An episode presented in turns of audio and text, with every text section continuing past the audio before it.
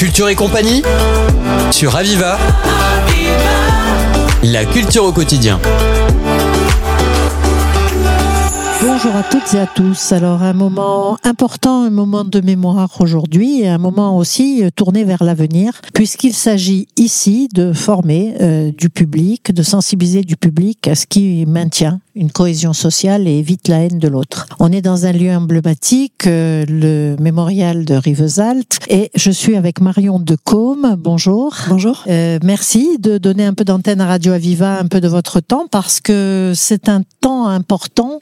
Il y a une équipe nouvelle. Vous êtes au mémorial depuis 2020, donc relativement peu de temps. Vous êtes responsable scientifique du mémorial du camp de Rivesaltes et vous avez la formation qu'il faut pour cela puisque diplômé de sciences politiques et docteur en études culturelles. Vous avez, on va dire, la trousse à outils pour passer le message aux générations et aux adultes qui viennent, jeunes et moins jeunes. Alors, euh, vous avez beaucoup travaillé sur les origines du racisme anti-asiatique. Euh, vous en êtes un peu loin ici, mais vous allez nous dire sûrement que les mécanismes sont les mêmes. Je ne sais pas, mais je m'avance un peu. Donc aujourd'hui, euh, vous gérez euh, justement, vous êtes responsable scientifique du mémorial du camp de Rivesaltes, un mémorial emblématique qui a été inauguré en 2015 et j'aimerais que vous nous disiez un mot de la de ce qu'on y trouve déjà. Oui, effectivement, euh, inauguré en 2015, ça signifie que parmi les lieux de mémoire, euh, c'est aussi un des petits des petits derniers et en même temps pas si petit puisque c'est un lieu qui est absolument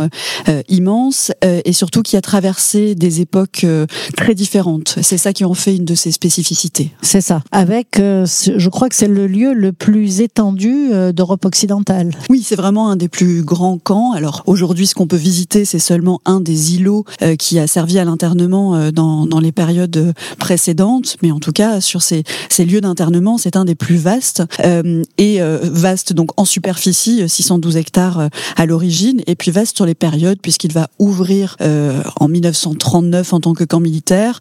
Et nous, on considère qu'il ferme symboliquement avec le déplacement du centre de rétention administrative en 2007. Évidemment, il y a plein de coupures euh, entre les deux et c'est une histoire qui n'est pas du tout linéaire, mais euh, c'est une histoire extrêmement longue et qui va voir se, se superposer ici, euh, en fonction des périodes, des populations très diverses avec des raisons d'internement qui peuvent être diverses, mais auxquelles on peut trouver des points communs et c'est ça qu'on va essayer de mettre en avant ici. Euh, précisément, le, le fil rouge de ces internements, euh, de ces déplacements, ce sont toujours des gens déplacés, internés contre leur gré? Oui, absolument. Euh, le, le fil rouge, c'est le déplacement forcé de population et le traitement social de l'étranger. Comment est-ce qu'on va considérer l'autre dans la société et comment est-ce que dans des périodes de crise, on va euh, se crisper contre cette population, mettre en place des outils juridiques euh, ou administratifs pour pouvoir reléguer ces populations. Alors là, je le dis au sens très large, évidemment, en fonction des populations, il va y avoir des traitements différents. Pour les populations juives en 42, ça va jusqu'à la déportation. Pour d'autres, ça va être un internement administratif euh, assez long ou assez Il y a eu absurde. des républicains espagnols. Exactement, avant. des républicains espagnols,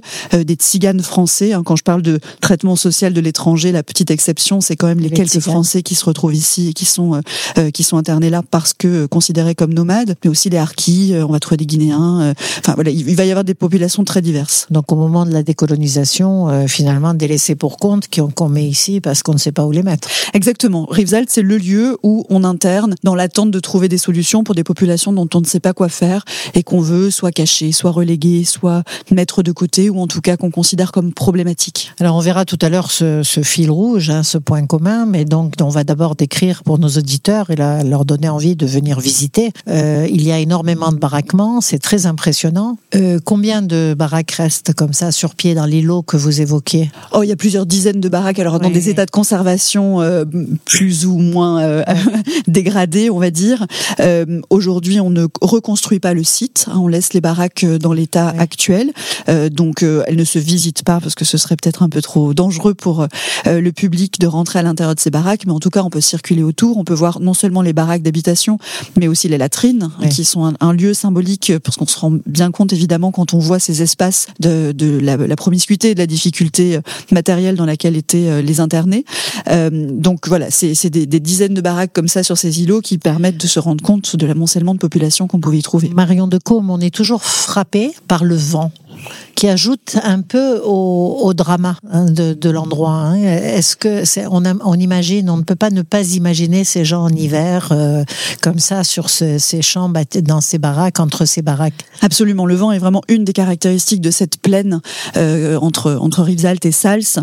Euh, il y a quasiment rien pour euh, pour contrer ce vent et donc les baraques sont vraiment au milieu de de ce couloir euh, qui va faire qu'il il y fait alors pas forcément froid parce qu'en été même avec du vent il peut faire extrêmement chaud, mais c'est une des caractéristiques euh, particulières et on, la, on retrouve la mention de ce vent dans des témoignages sur toutes les époques. Euh, à des moments, c'est absolument dramatique. Hein. Dans 41-42, on a des témoignages de gens qui sont affaiblis, amaigris, euh, mal nourris et qui vont être par des, des, moments de grand vent avec des bourrasques projetés contre les baraques parce qu'ils ne, tiennent pas debout et qu'ils sont embarqués par le vent. Donc ça peut être absolument extrême comme condition. Et d'ailleurs, un mémorial a été construit avec plusieurs années de discussion. Euh, les gens de, du département le savent et les gens de la région le savent. Euh, ça a été oui, non, puis on n'a pas, et puis on peut. Et puis finalement, un grand architecte a été pris pour euh, concevoir un bâtiment qui pourrait euh, garder un peu des expositions d'abord, et puis l'histoire de tous ces gens qui ont été euh, ici maintenus ici. Et donc, je veux pas dire accueillis parce que c'est un euphémisme. Et donc, ce bâtiment du mémorial euh, il accueille beaucoup de monde, je crois. Vous avez une politique très ouverte. Qu'est-ce qu'on y trouve? Alors d'abord, il est, il est enterré. On ne le voit pas en arrivant. Oui, effectivement, on vient de parler des baraques. Ces baraques, on les laisse telles quelles autour du site. Et le projet euh, de Rudy Ricciotti, lorsqu'il construit le bâtiment du mémorial, euh, c'est de faire un lieu qui ne va pas prendre le pas sur cette histoire, cette histoire qui est symbolisée par les baraques. Donc le bâtiment est semi-enterré. Quand on arrive du côté du parking, il est vraiment au niveau du sol. et au niveau le plus haut, puisqu'il est légèrement incliné, euh, il arrive au maximum du fait des baraques. Donc jamais le bâtiment du, du musée, on va dire, ou du mémorial, ne domine cette histoire qui est l'histoire d'origine. Évidemment, il y a une grande symbolique. Ça ressemble à une sorte de, de ça ressemble à une baraque déjà. Hein, c'est un, un parallélépipède, voilà, un enterrement, et en même temps, ça sort de terre. Donc il y a quelque chose sur le fait que, voilà, ce projet va faire sortir cette mémoire de terre et qu'on est en train de, de redécouvrir, de redonner à voir et à comprendre ce qui s'est produit ici. Euh, Rudy Ricciotti était très ému par ce projet et euh, il a voulu finalement se mettre au service de, de du message. Oui, absolument. Il, il s'est complètement imprégné de, de l'histoire euh, qui a fait ce lieu. Euh, il y est très sensible. Il continue à en parler avec beaucoup d'émotion. Et, et c'est vrai que c'est en travaillant cette histoire-là qu'il a proposé quelque chose qui résonne particulièrement avec avec la vie des internés et avec ce dont les familles et les descendants ont besoin aujourd'hui. C'est important, effectivement, et c'est aussi un, un outil pour expliquer le processus de rejet et ce qu'il a de commun finalement. Oui, quand vous dites ce qu'il a de commun, c'est ça qui est vraiment très important euh, pour nous et c'est ça que permet l'histoire longue et complexe du mémorial, alors du, du camp de Rivesaltes. Évidemment, elle est difficile à, à expliquer et à faire passer parce qu'il y a plein de périodes, plein de populations, plein de distinctions très importantes à souligner. On ne doit surtout pas mettre toutes les populations sur le même plan. Ça, c'est quelque chose auquel on tient euh, beaucoup. Euh, mais en même temps, il y a des points communs et le fait que ce soit très large et que euh, ait été, euh, alors effectivement pas accueilli, mais en tout cas héberger, on va dire ici, des, des populations aussi diverses, fait qu'il y a une forme d'universalité qui se dégage de ce lieu et que ce dont ce qu'on va dire ici parle à tout le monde. Hein. Si on n'est pas euh, euh on n'est pas issu de l'exil républicain, qu'on n'est pas juif, euh, euh, qu'on n'a pas de lien avec la guerre d'Algérie, on peut quand même se retrouver dans ce qui dans ce qui est présenté, dans les mécanismes qu'on va essayer de développer, euh, parce que parce que ça peut concerner tout le monde à n'importe quelle époque et que ça va se reproduire et que c'est cette mécanique qu'il faut surtout donner à comprendre. Alors pour vous, euh, depuis 2020, euh, bon, il y a eu les années Covid, ça n'était pas bien sûr rêvé, mais ça vous a sûrement permis de prendre en main et d'intégrer comme ça euh, cette une espèce de fusion avec le lieu. Vous avez envie que les gens qui ressortent euh, du mémorial euh, se disent quoi? Moi, j'ai envie que ceux qui viennent au mémorial découvrent une population dont ils n'avaient pas forcément entendu parler. On a essayé de mesurer ça d'ailleurs euh, dans un dans une enquête des publics récemment, de voir ce que les gens découvrent en venant euh, parfois, on a du public qui vient parce que euh, leur famille est issue de l'exil républicain, par exemple, et donc ils vont associer euh, l'histoire du camp et du mémorial à, au fait que ils vont associer l'histoire du mémorial et, et du camp au fait que ce soit un lieu de l'exil républicain. Et puis en fait, ils découvrent qu'il y a eu des harkis.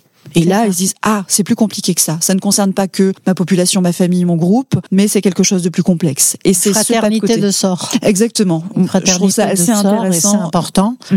Et euh, c'est tout à fait important. Et c'est l'objectif finalement des expos permanentes et temporaires. Tout à fait. L'exposition permanente, elle aborde toutes les histoires pour ce qu'on en connaît.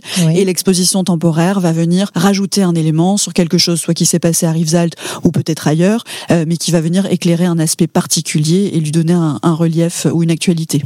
Donc euh, Marion de Côme, euh, finalement, des histoires dramatiques, mais à partir desquelles on peut partir avec une espèce de vigilance, de veille et de sororité sur le fait que ça a été partagé par des gens très différents. Absolument.